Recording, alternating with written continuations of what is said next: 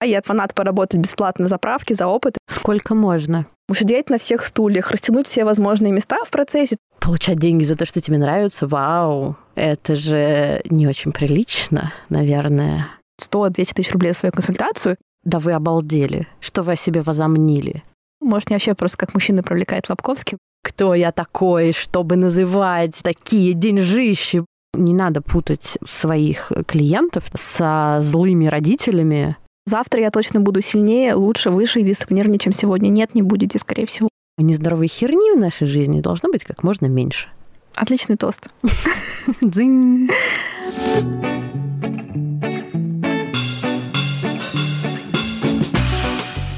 Всем привет! Это подкаст «Возле фикуса» и я его ведущая Динара, практикующий психотерапевт и автор телеграм-канала «Ноет Ковчег». Устраивайтесь поудобнее. Сегодня я пригласила Настю Зубареву. Это главред контент-бюро в КБ «Полиндром». Ну, что для меня лично важнее, это тоже автор телеграм-канала «Через не могу», один из моих лично любимых телеграм-каналов. Еще бы Настя писала почаще. И, кроме того, Настя называет саму себя коучем для творческих людей. Привет, Настя. Привет. За неимением другого более удачного слова я так называюсь. Прекрасное слово коуч, почему бы и нет? Не знаю, мне кажется, что оно обременено всякими разными смыслами, которые мне бы не хотелось, чтобы меня окружали, но, в общем, пока пусть будет так. Но если ты не ведешь какие-то тренинги по правильному дыханию маткой для достижения финансового благополучия, то, собственно, я думаю, что все в порядке. Упаси Господь. Хотя, может быть, и зря. Кто знает, как сильно это может улучшить благосостояние.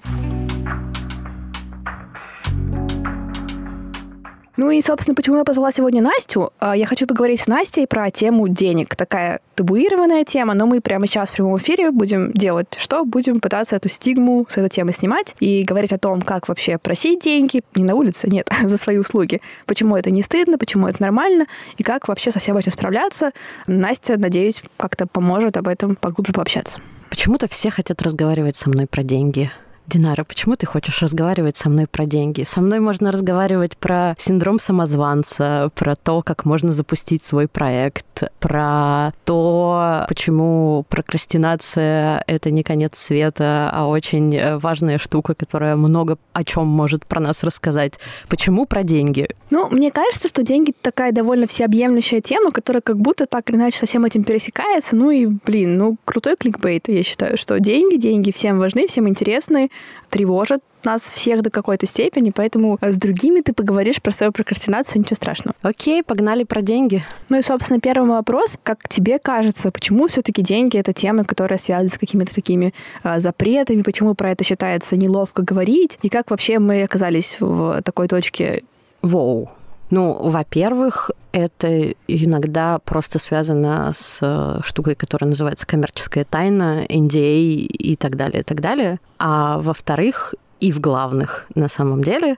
Это история, которая, в общем, про нас самих тоже очень много может рассказать. И про наши комплексы, и про наши какие-то болевые точки, и про то, как мы оцениваем сами себя и свой труд, себя как специалиста в том числе. Это же история о том, что мы не можем разговаривать про деньги, потому что фактически мы не можем разговаривать про себя повисла трагическая пауза. Я объясню на самом деле мысль, которую я сейчас э, хочу донести. Когда мы начинаем разговаривать про деньги, если мы сейчас действительно уходим от всех юридических и коммерческих аспектов, там понятно, хотя там тоже ведь очень, очень э, важный момент возникает, почему работодатель не хочет, чтобы ты говорил, сколько ты получаешь. Почему вопрос, сколько ты зарабатываешь, э, не очень приличный? Потому что это замечательная зона, мне хочется сказать, манипуляции ну, мы можем сказать красиво, да, это зона сложных рыночных отношений, в которых, значит, вот это вот ну, все. Как-то хочется прям взять слова Насти и сократить их в такую фразу, да, что работодатель, если может платить вам меньше, он сделает все, чтобы платить вам меньше, и как будто бы даже в каких-нибудь странах, не знаю, потрясающего нового мира, это все равно до какой-то степени так. Или, или я слишком пессимистично настроена? Слушай, ну, это похоже на какую-то универсальную схему, которая очень соблазнительна, как э, любая лю... универсальная схема. Как любая универсальная схема, и которая не может работать в 100% случаях, как любая универсальная схема. Но на самом деле, конечно, да, но это нормально хотеть получить максимум качества, максимум бонусов, максимум профита и заплатить за это как можно меньше денег. Ты так хочешь сделать, я так хочу сделать, все наши работодатели хотят так сделать. Один из э, прекрасных способов не переплачивать это не ставить своего исполнителя, своего подрядчика в известность, сколько ты на самом деле готов заплатить за ту или иную услугу или за тот или иной продукт. Ну, то есть это же классный способ спросить человека, сколько ты хочешь за свою работу. И он говорит, я хочу за свою работу 30 тысяч рублей, а у тебя заложено 130 тысяч рублей. Кайф, ты только что сэкономил 100 тысяч рублей. Отлично. А другой человек скажет, я хочу за эту работу 150 тысяч рублей. Ты говоришь, чувак, есть 100. Где-то на 130 вы, значит, э, встречаетесь, может быть. А может быть и нет. А может быть, и бывают же еще другие прекрасные э, способы и другие прекрасные методы, когда ты говоришь, сколько? Тебе говорят 150. Ты говоришь, прости, есть только 30. И человек говорит, ну ладно. Ох уж это таинство переговоров ну, переговоры наши все. Я поэтому всегда говорю, не только я, что там не существует никакой справедливой цены. Я сейчас делаю воздушные кавычки в воздухе, а есть просто та цена, о которой вы сумели договориться. Вот и все. А которую ты назвал или назвала, на которую готов твой работодатель, а вот почему он на нее готов, это немножечко другая, очень важная тема для разговора. И вы о чем-то договариваетесь, и все, это есть ваша ваша цена. И значит, э, это есть некоторый факт реальности, Согласна с тобой совершенно. Это какой-то как будто такой добровольный процесс отдачи своих денег в чьи-то руки, да, где в целом обе стороны на это согласны. Тебя устраивает такая цена, человек готов ее платить, ну все супер, все прекрасно. Я поэтому искренне ну, не понимаю, например, когда люди ну прям как-то ярко эмоционально реагируют на тот факт, что кто-то там якобы берет баснословные э, деньги за свои услуги. Например, я вот как бы психотерапевт, да, и там есть всякие медийные, очень раскрученные специалисты, да, которые там условно берут там, не знаю, какой-нибудь, буду упоминать его имя в суе, простите, Лобковский, который там, не знаю, берет 100-200 тысяч рублей за свою консультацию. И, не знаю, мне вообще с этого абсолютно окей. Типа, ну, берет и берет. Дают и дают. И я не понимаю, в чем здесь вообще может быть проблема. Это же, типа, не лекарство там от рака для детей, да. Это не какие-то замонополизированные жизненно важные ресурсы. Вот серьезно, не понимаю.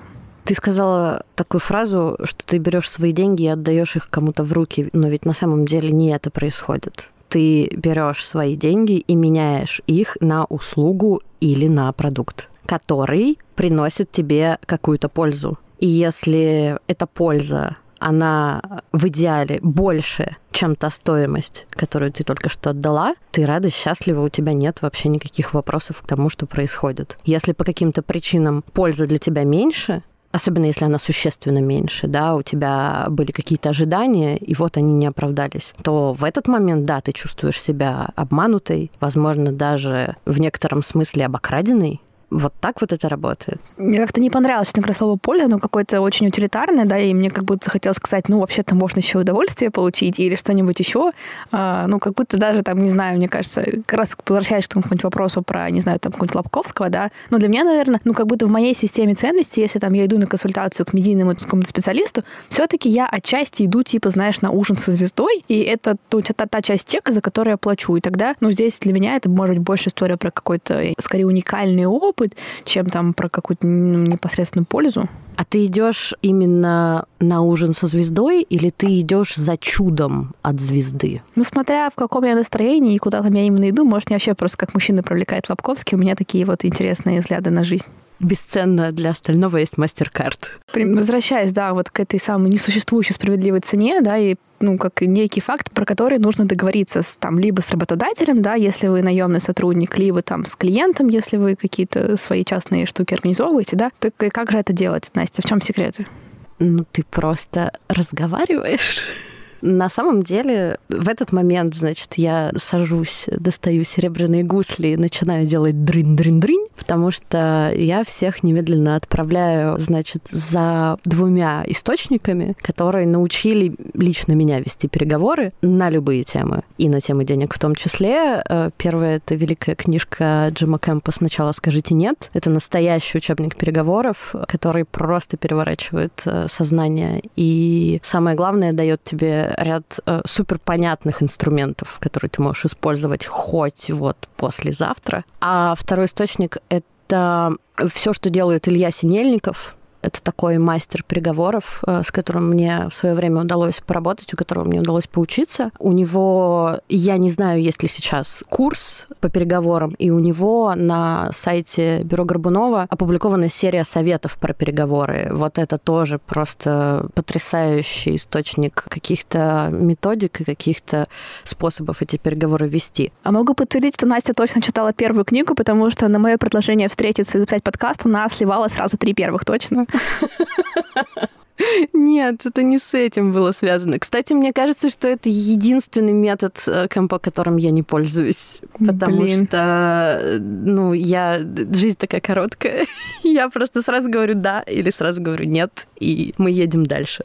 Вот. Но, да, Кэмп — великая книга, и я периодически ее перечитываю, там, наверное, раз в год в среднем, чтобы немножечко освежить э, все это. Как вести переговоры без нужды, продолжая, значит, э, заданную парадигму? Потому что любые переговоры это что-то такое, что может закончиться договором, и это будет один из видов результата. А может закончиться тем, что обе стороны понимают, что они друг друга не, не устраивают, они друг другу не подходят. Неважно по каким причинам. Например, они не подходят, потому что одной из сторон дорого. И это супер нормально, это отлично. И последнее, что нужно делать, если твоему оппоненту дорого, это соглашаться на его цену.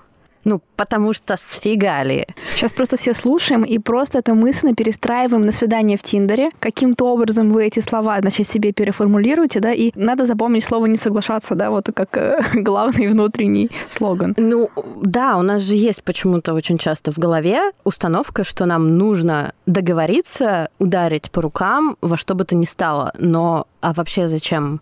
В мире столько рук. В мире очень много рук, э, в мире очень много возможностей. Есть руки гораздо более э, приятные, чем те, которые, возможно, сейчас перед вами. И тщательно обработанные антисептиками, все как полагается, да, как модно. С, с волшебным маникюром, с чудесными кольцами, со всеми делами. А, вот, все очень просто. Если вы начинаете разговаривать про деньги, вы должны быть готовы к тому, что ваша сделка не состоится. И это окей потому что очень часто есть установка «мне нужна эта работа», «мне нужно это задание», «мне нужна эта сделка». Зачем? Дальше начинается вот э, вся, всякая ерунда про «ну это опыт». Вот моя любимая а если я сейчас откажусь, ко мне больше никто никогда не придет.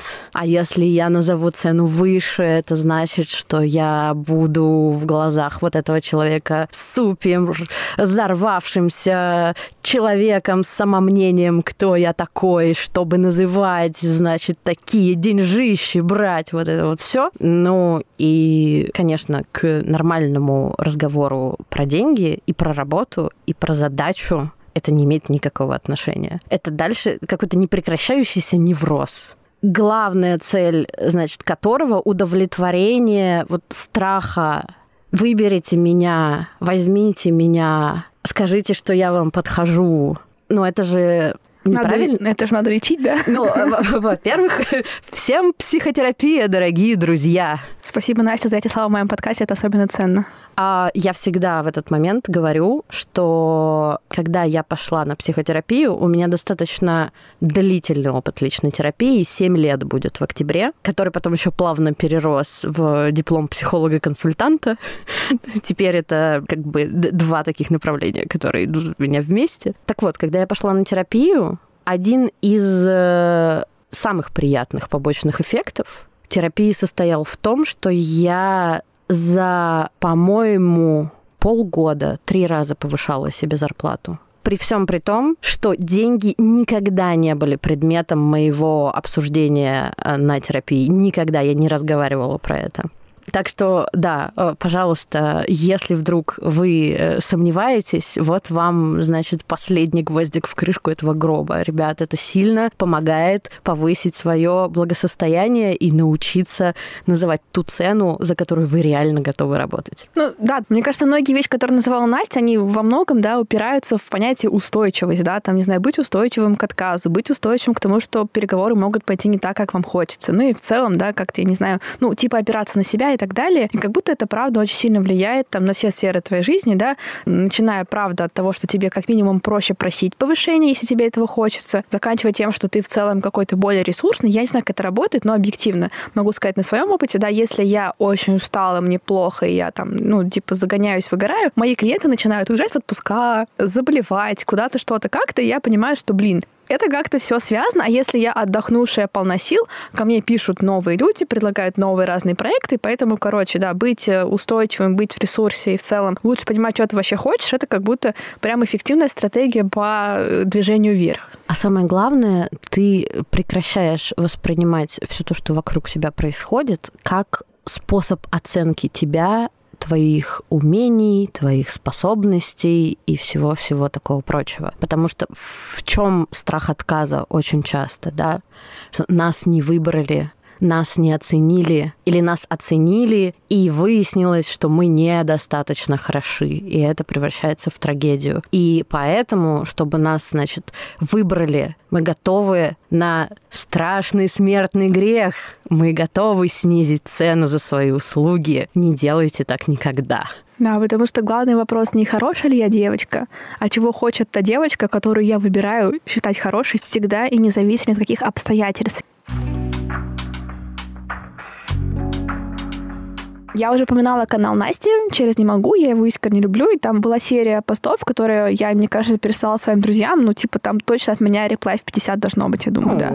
А, он посвящен чему-то типа «Получайте разный опыт взаимодействия с деньгами». И это прям очень прикольно. И это знаете, такой немножко в традициях КПТ в контексте поведенческие эксперименты, которые вы ставите. Ну, то есть это такая штука, когда у вас какое-то есть убеждение, вы его себе фиксируете, записываете. Если я попрошу больше денег, то что-то там ужасное произойдет. И тупо идете и проверяете, что будет на выходе. И таким образом вы либо как-то убеждаетесь в том, что, ну, окей, это так работает хотя бы, ну, иногда, либо вы несколько пересматриваете свой взгляд на жизнь. Ну, в любом случае, это такой ценный опыт. И как минимум вы с своими страхами сталкиваетесь, что в целом нас всегда делает, ну, если не сильнее, то хотя бы многограннее интересней.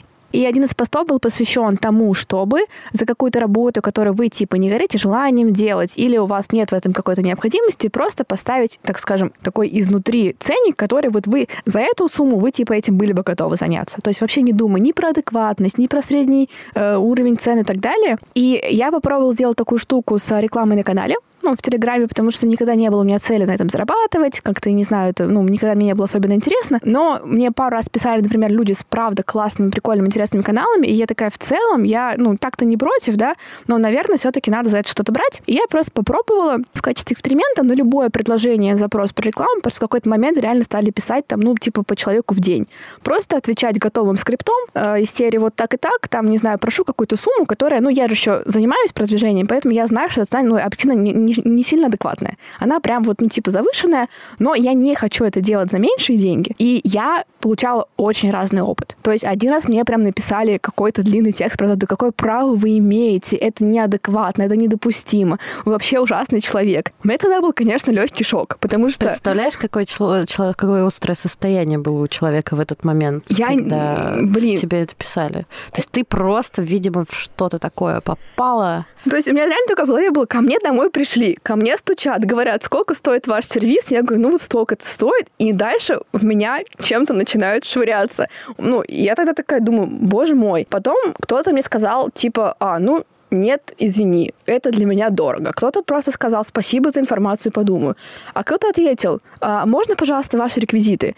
И это все абсолютно типа разные люди. Кому-то подошло, кому-то не подошло, у кого-то разный формат коммуникации. А и самое я... главное, что все эти разные люди высказывались по поводу одной и той же тебе. Ты не поменялась никак, и твой канал не поменялся никак. И все, что ты делаешь, никак не изменилось. Ты просто назвала цену, и все. Ну и да, и у меня такое в конце было, а что так можно было? То есть, ну, по сути, я, мне кажется, это как ни странно меня сделало еще как-то, ну, устойчивой, да, потому что, ну, там кто-то что-то на меня очень агрессивное вылил. Наверное, правда, раньше я бы там начала что-то сильно сомневаться в себе, вообще, какой я дорогой иду, что за вообще ужас. Как... Я даже сейчас не могу, там были какие-то очень яркие слова, я их даже, меня, видимо, вытеснила мое сознание, потому что, ну, это было прям, ну, адек... ну, прям сильно неадекватно. И, собственно, прямо это был такой интересный опыт, и мне кажется, вообще какие-то процессы разные у меня запускались вот в этих отношениях, как раз вот ты говорила про отказаться от работы. У меня правда есть такой личный загон. Я люблю объять собой все, там, усидеть на всех стульях, растянуть все возможные места в процессе. То есть мне нравятся разные активности. То же самое с работой. Если мне что-то какой-то предлагают проект или идею, я в целом уже такая, ну, во-первых, это опыт, это моя любимая фраза, она включается всегда. Я там говорю, фанат поработать бесплатно на заправке за опыт, это все у меня э, очень активно раньше прям было. Сколько можно? Уже, уже нормально, уже, уже получше. по-моему, все нормально. Весь опыт уже получен бесплатный, который можно было получить. Уже пора получать опыт за деньги, желательно за большие. Вот да, и даже мне кажется, в какой-то момент я просто так себе помогаю, да, что там, допустим, мне присылают классное предложение, которое мне интересно. И я такая, боже мой, можно я вам доплачу? Это моя первая мысль, вторая мысль. Ну, они же тоже это предлагают, им же тоже это как-то выгодно. Давай ты просто расслабишься и не будешь, типа, заботиться об интересах вот других людей прямо сейчас. И на самом деле как-то немножко все встает на места в этом плане. И да, я, мне кажется, где-то научился от чего-то отказываться просто потому, что, блин, в сутках 24 часа я не могу ну, никто не может. И иногда я ну, вынуждена говорить нет. Я тоже как раз читала про это какой-то очень классный текст, про то, что, ну, иногда а, в начале пути нам нужно учиться говорить нет, а, там, не знаю, сравнивая классные возможности и, ну, нормальные возможности, но в дальнейшем нам придется однажды в светлом будущем отказываться от крутых возможностей в пользу невероятно крутых. И как будто тренироваться лучше сейчас, когда это как бы, ну, еще попроще. Все так. И в тот момент, когда ты говоришь я хочу 100 тысяч миллионов за работу, которую я в гробу видала, самое главное не застрять на этом этапе и перейти на следующий этап. Я тоже писала об этом в канале, что принципиально важно научиться называть высокую цену за работу, которую тебе нравится делать от которой тебя прет, которую ты готова делать бесплатно. Вот это вот прям супер важный скилл. Берите много за работу, которую вы готовы делать бесплатно, потому что иначе вы останетесь в той точке, где вы получаете много денег за работу, которую вы ненавидите. Важная мысль такая, казалось бы, очевидная, но почему-то оказывается под каким-то этим, под ковриком момент. Мне, кстати, не кажется эта мысль очевидной. Для меня был, э, простите, пожалуйста, за такое слово в эфире, со мной случился инсайт, когда я вдруг поняла это. Потому что кажется как раз очевидным получать много денег за то... Страдания, за страдания, конечно, за страдания. Я спасибо, что ты произнесла это слово. За страдания. Потому что ты хотя бы, ну, ты когда называешь... Так справедливо как будто бы. Не существует никакой справедливости, как мы, по-моему, убедились. Да, ну то есть ты знаешь, на что ты потратишь эти деньги. Ты потратишь эти деньги на, на торт, психотерапевта, на клинику неврозов да. и другие разные штуки. Да, а потом ты уедешь на море яичко ляжешь, и не будет у тебя больше никакой этой, значит, работы какое-то время. А получать деньги за то, что тебе нравится, вау, это же не очень прилично, наверное. Поэтому, собственно, э, да, мне кажется, что это очень важный переход от одной стратегии к другой, и он очень сложный, и он не очевидный для меня, поэтому вот я делюсь тем, что сама нарыла и что стараюсь использовать. Вот, поэтому мне кажется так э, сложно брать деньги за какие-то творческие проекты или за консультации, потому что кажется, что ты же готова и так всем помочь. Ты же кто? Ты же помогаешь да. специалист, а значит синдром спасателя немножечко довстроен в твою личность. Естественно, еще в этот момент ты очень кайфово себя чувствуешь и так далее, и так далее, и так далее. И какие деньги? Причем тут деньги? Ну, а деньги тут как раз вот при чем? Ну, будем честны, ты себя чувствуешь кайфово не всегда. Бывают разные кейсы. Иногда ты в ужасе от того, что ты там где-то недостаточно хорош, недостаточно помог, а то и, возможно, не дай бог, навредил. И вот ты в этом всем плещешься, поэтому не будем романтизировать. Помогающим специалистам бывает довольно нелегко. И вообще за своим состоянием прям надо сильненько следить, потому что вот ты немножечко э, отвлекся, и вот ты уже выгорел. Но мне кажется, такие риски тоже вполне себе имеют место. Ну, если ты э, находишься во власти синдрома спасателя, то эмоциональные качели неизбежны. Я гений, я говно. Повторить 150 тысяч раз. Да, конечно. Но за, зато, когда это вдруг становится твоей работой, любимой, но работой, ты, в общем, включаешь холодную голову и начинаешь... Я не знаю, кстати, ужасно интересно, как это у тебя происходило в начале практики, но для меня, например, я счастлива, что я как-то разобралась с этим до того, как я начала практиковать. Очень часто, ну, меня прям, когда я читала лекции публичные, меня очень часто перло от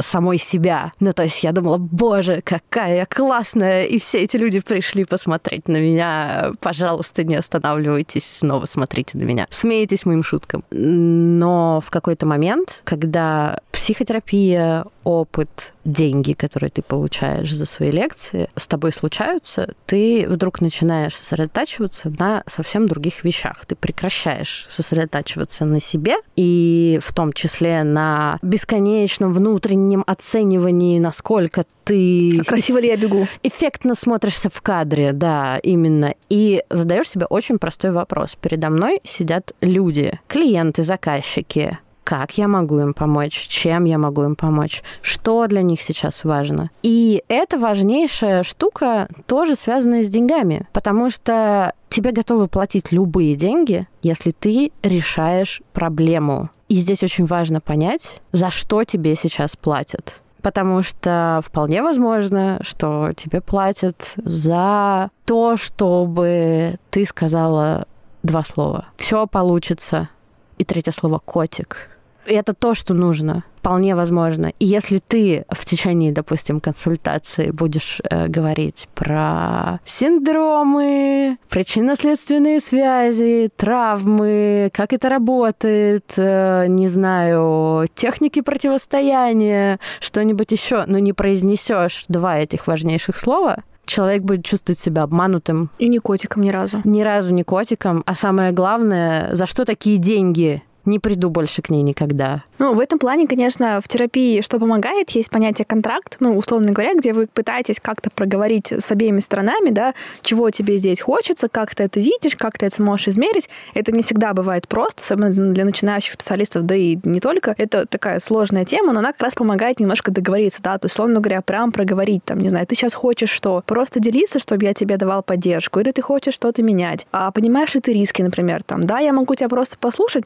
но это тогда, скорее всего, ничего не изменится. Ты готов на это, ты киваешь, ну давай подумаем, как можем с этим работать. То есть, отвечая на твой вопрос, который, на самом деле, да, для меня такой тоже очень важный, и вот про то, типа, как оценивать э, в процессе себя, а хороший ли я кто-то, или скорее быть мыслями, да, там, про того, для кого ты это делаешь, а, мне было очень сложно, потому что я из тех людей, которые хотят всем нравиться, это вообще такая долгие годы была моя, в принципе, это доминирующая идея, как бы быть для всех заячкой и так далее. И мне прям были такие грабли, наверное, первые в терапии, когда часто ну, для пользы клиента ты должен сказать, например, что-то, что ну, не вызывает у него огромного удовольствия. Или где-то там, ну, в общем, условно говоря, часто польза клиента и то, насколько ты для него будешь приятным, поддерживающим пирожочком, лежат вообще в разных плоскостях. И мне прям было больно и трудно учиться, ну, там, условно говоря, спрашивать себя, там, типа, а сейчас что было бы, там, ну, лучше для человека напротив, да, и готова ли я, там, типа, сейчас, ну, вступить в момент, прям, где я буду его раздражать, где я буду, там, его злить, и, возможно, даже,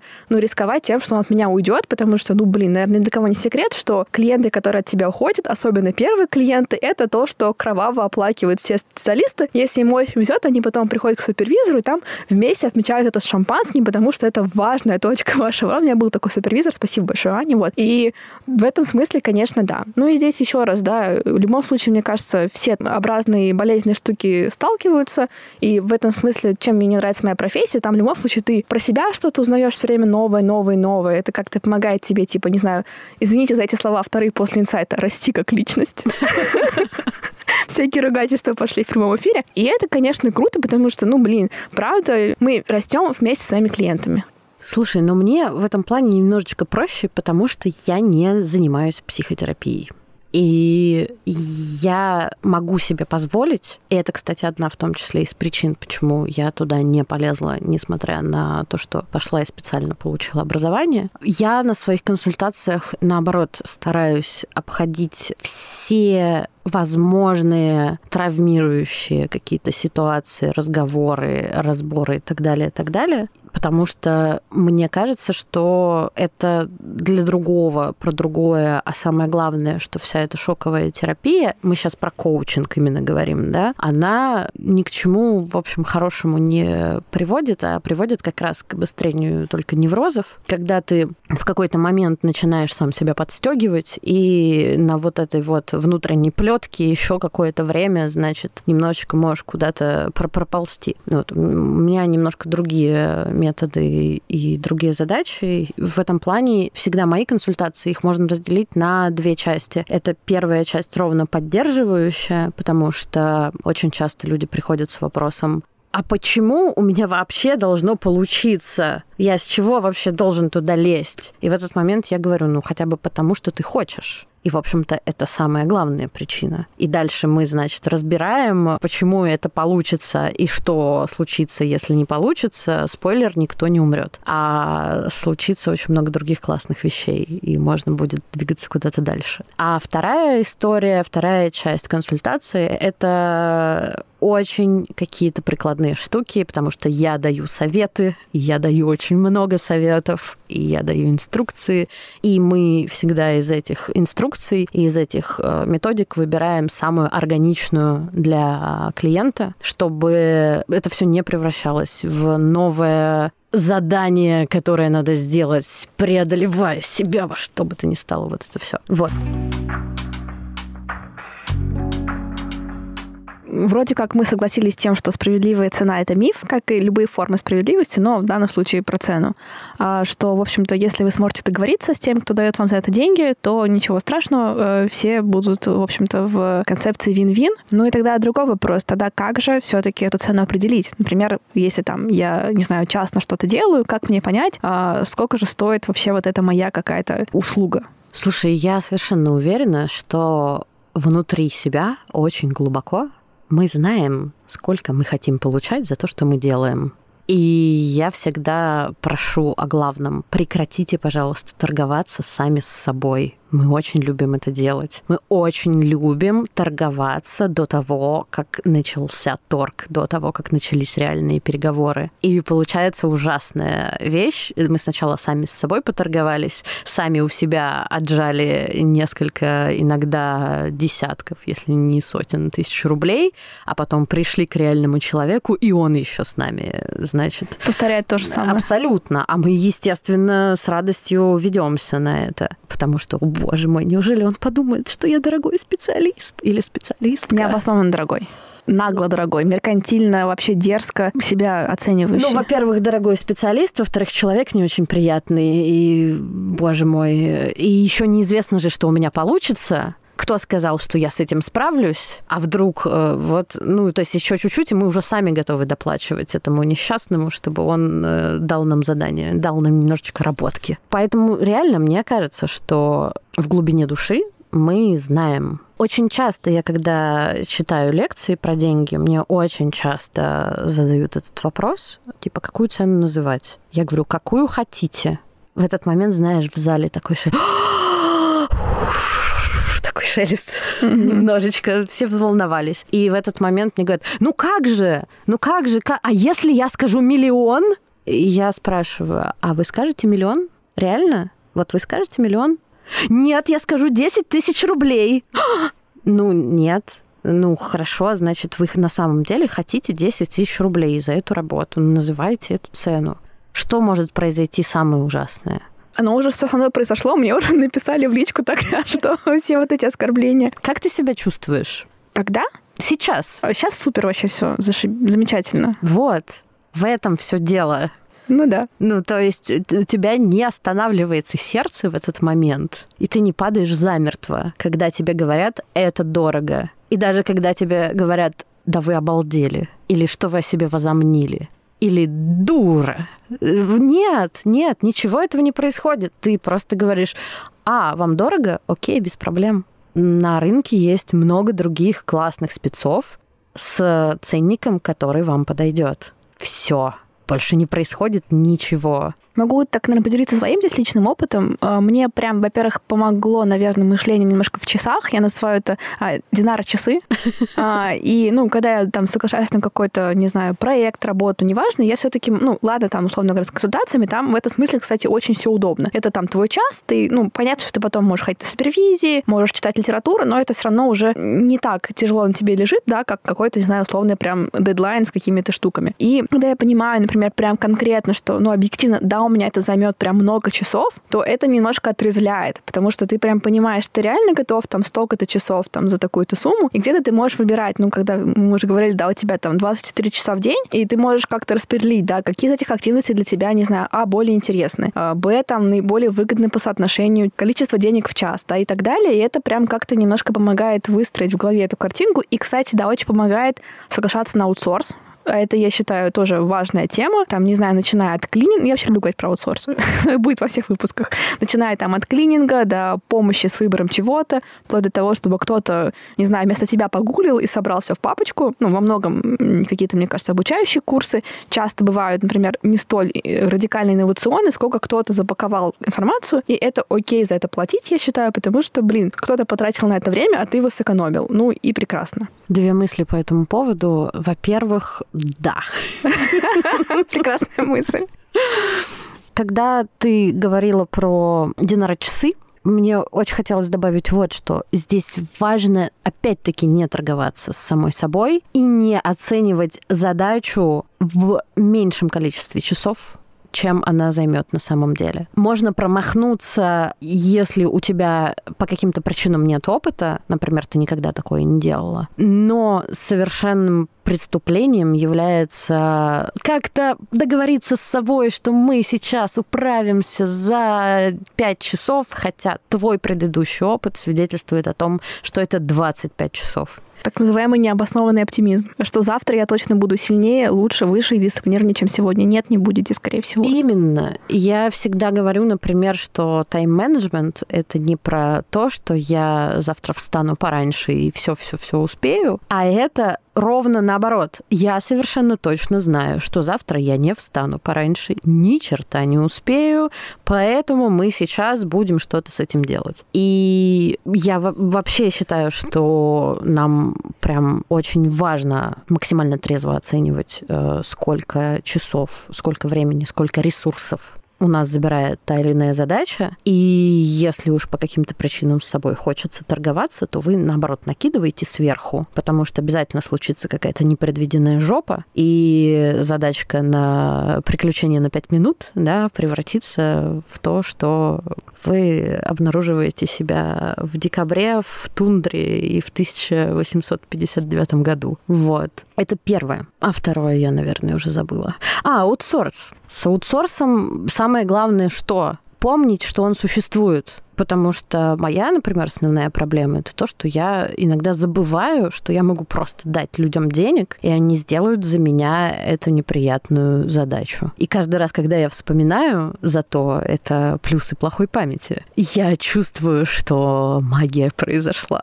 Вот, и я просто решаю задачу. Ну, действительно же говорят, что проблема который решается с помощью денег, это не проблема. Ну и в каком-то смысле все мы для кого-то аутсорс, и это потрясающе, что есть вещи, которые мне очень нравится делать, а кто-то их не очень хочет сделать или не может, или не умеет, и вот я могу сделать это для других. И это такая штука про то, что не обязательно то, что для тебя легко и непринужденно, для кого-то ровно так же. Ну и какая-то, не знаю, классная штука про то, что, ну, такая, может быть, несколько идеалистическая, да, что мы можем вообще-то так как-то договориться с окружающим миром, что все делают более-менее для себя приятно приятные штуки и как-то обмениваются. Ну, по сути, деньги это же есть обмен, блин. Такой усложненная система Именно. прямого бартера. Именно. Вот, собственно, и прекрасно. Да, это то, с чего мы начинали. Ты не кому-то отдаешь э, деньги, а ты меняешь их на всякие важные штуки для себя, да. Что такое, наверное, вот у меня лично была большая проблема, да, сегодня, видимо, я решила просто э, поговорить про свой опыт на этом кресле с тобой. Класс. Но это сэкономила на консультации с Настей. Мне кажется, все подкастеры так делают. А просто зовут к себе экспертов, с которыми хотелось пообщаться, и все это называют словом подкаст. Так вот, да, я... Ну, проблема в том, что ты говорила много про пользу, про результат, там, да, типа, что ты можешь дать человеку, с чем он уйдет. И, ну, там, если ты кладешь плитку, да, это довольно измеримая, понятная штука, да, там, не знаю, ровность плитки, долгосрочность, долговечность, да. При этом в моей, ну, например, в деятельности, которая именно такая, наверное, основная на сегодня, это психотерапия, да, но это чуть более тонко. Есть, конечно, там разные вот эти контракты, которые помогают хоть как-то это обговорить, там какие-нибудь критерии смарт, которые иногда можно применить, но все равно это трудно я прямо об этом очень спотыкалась, да, потому что как же вообще, ну, как вообще понять там, это что-то такое эфемерное. Плюс еще, мне кажется, есть какой-то такой... Сейчас как будто таких людей немного, тем более в моем окружении, но где-то существуют люди, которые считают, что психологи шарлатаны, вот эта вся, знаешь, история про... Но есть психологи шарлатаны, будем честны. Опять ты со своей какой-то этой рациональной мыслью, Настя, что такое, что ты меня возвращаешь? Я пойду тогда, ладно? Как там ты сказала, ты мне до сих пор это в памяти, что никакие абсолютные системы, значит, не абсолютно. Блин, черт возьми, да. А, собственно, вот. И как, я не знаю, сама себя поддержала, может, просто кому-то это поможет, кто в таких тоже несколько сложных системах работает. Я сказала себе, ну окей, допустим, ты не можешь там линейкой измерить результат. Давай подумаем, что ты можешь измерить, да? Я понимаю, что я точно могу измерить количество там часов, которых я трачу на какое-то свое образование, да. И я понимаю, что это, ну, скорее прям я это делаю с личным прям сильным вложением, да. Я знаю, сколько денег я трачу на какие-то свои учебы. Я знаю, сколько денег я трачу на супервизии, да. Я, например, там понимаю, что я 8 лет училась в медицинском. И это одно само по себе, я считаю, ну, половину любого моего ценника всегда может занимать, потому что, извините, это были не самые простые 8 лет. Ну, как-то вот так вот я сама себе такие аргументы, когда формулировала, да, то же самое. Там, у меня, допустим, есть какой-то телеграм-канал, это тоже вообще-то большая моя работа в часах, во всем, да, которую я в это вкладывала, где-то инвестировала, да, там, не знаю, извините, да, вот, ну, типа личный бренд, и это тоже, ну, понятно, что будет влиять, и тогда мне прям стало становиться попроще.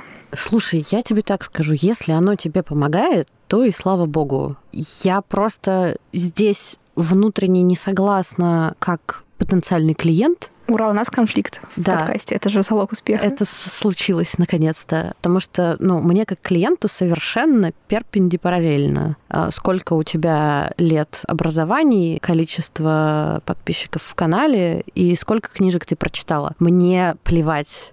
Мне нужно две вещи. Если от тебя, как от терапевта, сейчас рассказываю свой личный взгляд, да, а, мне нужно, чтобы, а, мне стало легче, если я пришла к тебе в остром состоянии. И Б, мне нужно, чтобы ты мне задала такие вопросы, которые я сама себе не могу задать, чтобы я знала, как мне и куда двигаться дальше. Все. Кто ты по образованию, хоть плотник, мне все равно. Ну, здесь тоже это, возможно, твой личный взгляд на это. Ну, безусловно. Мне кажется, это правда. То есть как будто люди довольно по-разному вообще подходят к выбору, там, не знаю, того места, куда они готовы отнести свой обмен, так скажем, где произвести, да? Нет, смотри, здесь на самом деле нет конфликта, потому что ты мне рассказываешь позицию человека, который определяет, какую цену ему называть за свои услуги, а я тебе говорю с позиции клиента, но почему клиента я... Насти, причем, э, что причем тоже важно, клиента потому Насти, что существует безусловно. клиент Егор, клиент э, да. Вероника и даже клиент хотела какое-то татарское имя привести, чтобы Иммануил. отдать дань своему этому, пускай будет Ильгиз. Пусть, да. Почему я про это говорю? Потому что я всегда, да, действительно, про пользу и всякие утилитарные штуки. Мне вот эта категория кажется понятной и успокаивающей, потому что я всегда задаю вопрос, какая задача, мы ее решаем сейчас, мы ее сейчас решаем, она приоритетная, или у нас есть сейчас более важные задачи, которые, на которых мы хотим сосредоточиться. За что вы мне платите прямо сейчас? Тоже не знаю, мне тут какая-то, ну не знаю, для меня какая-то в этом видится тоже некая ловушка, да, потому что как будто все равно вот это такое, не знаю, измерять чисто пользу, да, мне такое, ну не знаю, если вот ну не получилось, все равно же это часто, а, скажем, контакт двух людей. Второй человек мог, я не знаю, не захотеть, не смочь, э, чего-то там могло случиться, и что тогда ты с этим делаешь? Ну вот не причинилась твоя польза, как быть? Это офигительный вопрос я считаю, просто. Потому что я начинаю страдать в этот момент, честно я тебе скажу. Как быть? спросить себя, что произошло, что пошло не так. Но это уже предмет, опять-таки, для профессиональной и психотерапевтической какой-то визии. Не, не факт, что даже супер. Просто для меня это немножко тоже про какую-то ответственность, да, в том смысле, что там напротив нас сидит человек, ну там клиент наш, да, в любых каких-то сферах, да, ну плюс-минус любых, ну, наверное, окей, вот таких, как у нас с тобой точно, да, и он тоже вообще-то ответственный за происходящее, да, ты там, условно говоря, ты же не какой-то марионет, когда управляешь, там, дурацкое слово, но пускай оно будет, да, то есть он тоже может где-то не сделать свою часть работы, не захотеть сделать свою часть работы, или понять, что он, кажется, передумал и не хочет ее делать, там, пока ты рассказывала, там, не знаю, все плюсы, минусы, риски и так далее, он скажет, слушай, да мне, оказывается, это как сейчас нормально, я не хочу там это все менять, и я, наверное, в этом смысле себя в том числе как-то так, ну, страхую, да, и потому что, ну, правда, так может просто не случиться. Нет, ну вот когда человек говорит, я понял, что мне это не подходит, для меня это очень классный результат потому что мы сэкономили ему время, силы, уберегли его от какого-то разочарования. Возможно, создали такую ситуацию, когда он все прожил до того, как э, что-то произошло и таким образом он закрыл для себя тему. Помимо прочего, мы здесь раз уже 500 произнесли слово «опыт», но мне кажется, что это тоже еще страшно важная штука, когда человек приходит к таким специалистам, как мы, и он видит, что мы не можем ему помочь. Класс, теперь он знает, что такие люди, как мы, не могут ему помочь. Это не его фантазия, это не представление, он теперь точно знает, что ему не к нам. Хотя тоже, ты знаешь, можно это все равно, да, типа, условно говоря, тебе не помог один там психолог. Возможно, у вас магии не случилось, поможет другой. Поэтому здесь, мне кажется, тоже какую-то прям точку ставить, э, может быть, ну, опрометчиво. Я говорю, такие, как мы. А, ну, непосредственно мы тогда да, будем вот мы. честны, конкретно. Ну, ну да, ты, мы. я, вот мы не в состоянии помочь. Ну, да.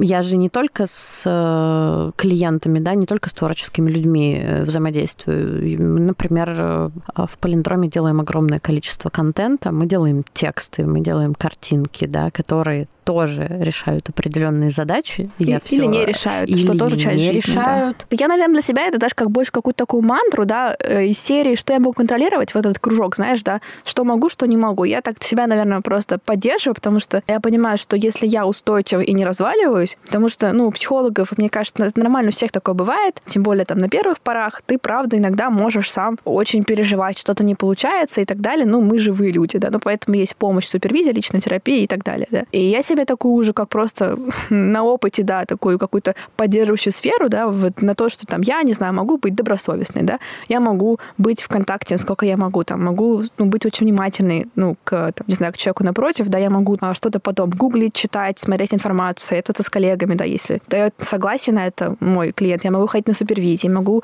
повышать квалификацию, и меня это успокаивает. Я знаю, что вот это я могу, здесь есть мой контроль. Какие-то вещи, которые просто вне моего там этого, да, там, я не знаю, я не могу проконтролировать, чтобы клиент ко мне вернулся или захотел вернуться, или вообще, ну, много-много всего. И, ну, мне это прям помогает в каком-то смысле, да, типа, как ты говоришь, не разваливаться об этом, потому что в противном случае, да, уже можно перейти в фазу, где а, давайте я буду вам платить, тогда я хотя бы не переживаю. Ну, это называется «я сделала все, что могла». И если мы действительно находимся в ситуации «я сделала все, что могла», то каждая копейка отработана, безусловно. Самое главное здесь не попасть в ловушку, когда тебе кажется, что можно было еще немножечко вот это вот все. Потому что, ну, да, и на, очень часто нельзя еще. Конкретно тебе, конкретно в этих обстоятельствах, конкретно с этим клиентом, конкретно вот э, с этой температурой за окном и в собственном теле. Да, конечно. Поэтому, да, все-таки просить э, деньги за свои услуги это для многих непросто. Для меня это тоже никогда не было просто. И могу сказать, что там, не знаю, какие-то попытки просить деньги за свои услуги, где-то повышать цену, это часто связано, там, не знаю, с каким-то сотрясением всего тела, ужасом, каким-то стыдом, каким-то фантазией. У меня даже какие-то были фантазии, что есть какие-то, значит, мои воображаемые одноклассники или более-менее реалистичные, которые почему-то смеются в этот момент, да. И, в общем, такие всякие голоса. Но могу сказать, да, что в целом с этим можно справляться, а, можно с этим находиться, постепенно как-то адаптироваться, да, и жизнь, в принципе, движется и даже вполне себе в хорошую сторону, поэтому я думаю, что это может получиться у любого, для кого это каким-то образом интересно. Мне кажется, что надо просто задать себе вопрос, про что это все, что сейчас со мной происходит, когда я называю цену за свои услуги. И очень важно сфокусироваться на очень простом тезисе. Это не вас сейчас оценивают это вы решаете, сколько стоит час вашей работы. И в этот момент все должно измениться потому что нет, ну, не надо путать своих клиентов, тем более потенциальных клиентов, со злыми родителями, которые могут любить вас только вот за что-то. Если вы будете удобный, дешевый, безропотный и желательно вообще лучше бесплатный. Нет, Просто любые рабочие отношения — это отношения, и это должны быть равные отношения, где всех все устраивает. А если вы держите в голове, что вы продешевили, или возможно, это даже еще хуже, что вам нужно доказать, что вы такой специалист, которому можно платить хоть столько-то, то это нездоровая херня. А нездоровой херни в нашей жизни должно быть как можно меньше. Отличный тост. Дзынь. Почему-то хочется перейти на какую-то такую более тему, наверное, усилительную. Есть такой популярный миф, э, что клиенты, которые, как правило, там за самую маленькую сумму, обычно наиболее докучливые. Я использую слово докучливый, надеюсь, ваше сознание само перестроит его в более яркое определение. Ты что про это думаешь? Ты этого знаешь, что, типа, когда тебе платят много, обычно вопросов не задают, и все всем довольны. А если это, типа, такое за 30 копеек, то вот ждите выноса мозга на всю сумму. Я ничего про это не думаю, потому что мне все платят одинаково я не вижу, скажем так, если вдруг э, по каким-то причинам я снижаю цену, то это какие-то мои внутренние причины которые связаны, не знаю, с... сейчас 8 марта, и я сделала скидку для своих клиенток, которые давно хотели. Или там, когда я запускала только консультации, да, мне было важно начать с какого-то минимального ценника, который тоже, в общем, не был 3 копейки. Некоторые к нему только приходят когда начинают практиковать. И это, кстати, одна, одна из причин не давать скидок просто так и вообще не давать скидок, пока у вас, значит, ваш душевный порыв того не повелел. Потому что вы начинаете думать не о том, начинаете циклиться, что «Господи, это все за 3 рубля!» А человек на другом конце ситуации говорит «Боже, это за такие деньги!» Ну, то есть ему же все равно дорого. Даже если он попросил скидку, значит, ему все равно дорого. И он будет ждать от вас каких-то чудес, которые вы не можете дать, потому что вы не волшебник. Вы просто делаете свою работу так хорошо, насколько вы способны. Поэтому лучше вообще не допускать таких ситуаций, когда вам очень дешево, а той стороне очень дорого. Потому что это тоже создает нездоровый перекос и вредит результату ваших взаимоотношений. Я вот тут еще подумала, да, такой у меня к тебе вопрос с четырьмя вариантами ответа. Что-то мне подсказывает, что ты откажешься выбирать, но попробую. А если бы ты так для себя формулировала, для тебя деньги — это скорее про А — безопасность, Б — власть, С Почему С? Ну ладно. С — свобода и Д — любовь. Вот э, что бы ты здесь выбрала? Можешь какую-то свою версию предложить? Свобода и безопасность. Наше все. Обожаю деньги. Обожаю деньги, потому что это свобода и безопасность. Прекрасный ответ. Честно говоря, просто, наверное, задумывалась для себя. Ну, наверное, как будто бы это про все и сразу. То есть я, наверное, так не смогла бы отделить, потому что как будто бы, наверное, для меня эти контексты все как-то так или иначе присутствуют. Все-таки правда, деньги — это как будто такая штука, которая, ну, во всех сферах нашей жизни как-то представлена. И поэтому мне кажется, что правда важно, чтобы там с тем же партнером, да, у вас какое-то было более-менее схожее видение вообще того, про что это, для чего это, потому что, блин, деньги это, не знаю, это про то, как вы работаете, про то, как вы отдыхаете, про то, как вы, там, не знаю, живете, где вы живете, как вокруг вас все представлено, да, то есть как будто бы это тотально пронизывает э, все ваши коммуникации. Ну, конечно. Просто мне кажется, что отношение к деньгам — это фундаментальная штука, которая очень сильно характеризует тебя и человека, который рядом с тобой. Опять-таки, это, безусловно, предмет для договора и предмет для разговора, но если рядом с тобой человек, который любит, умеет зарабатывать деньги, и ты тоже любишь, умеешь это делать, мне кажется, что это ну, примерно так же важно, как слушать э, одну и ту же музыку и смотреть одно и то же кино. Это потому важно вообще, что ли? Конечно. Боже мой. Господи. Ну, э, окей, для меня это супер важно, потому что... А иначе зачем это все? Блин. Короче, друзья, я совершенно точно уверена, что вот уже прямо сейчас, без дополнительного апгрейда, без нового диплома, без э, великолепного проекта в портфолио, который будет характеризовать вас как исключительного специалиста, вот без всего этого прямо сейчас вы абсолютно точно можете и заслуживаете брать за свою работу столько, сколько вы хотите на самом деле. И я желаю вам найти силы хотя бы попробовать это сделать. Я уверена, что все получится. А если у вас возникнут сложности, приходите к нам с Динарой на консультацию. Мы вам поможем во всем разобраться. Ну, хотя бы побудем рядом с вами в этих сложностях, что тоже само по себе может быть довольно полезным. Ну, Ну, в общем, да, я, наверное, так для себя еще раз напоминаю себе, да, э, что справедливой цены не существует, это один большой миф, а самое важное всегда и везде это просто умение договариваться, ну и, конечно, все это сохранять в поле нашего любимого добровольного согласия, которое уместно, в принципе, во всех сферах. А с вами были Настя и Динара. Хорошего вам дня. Пока.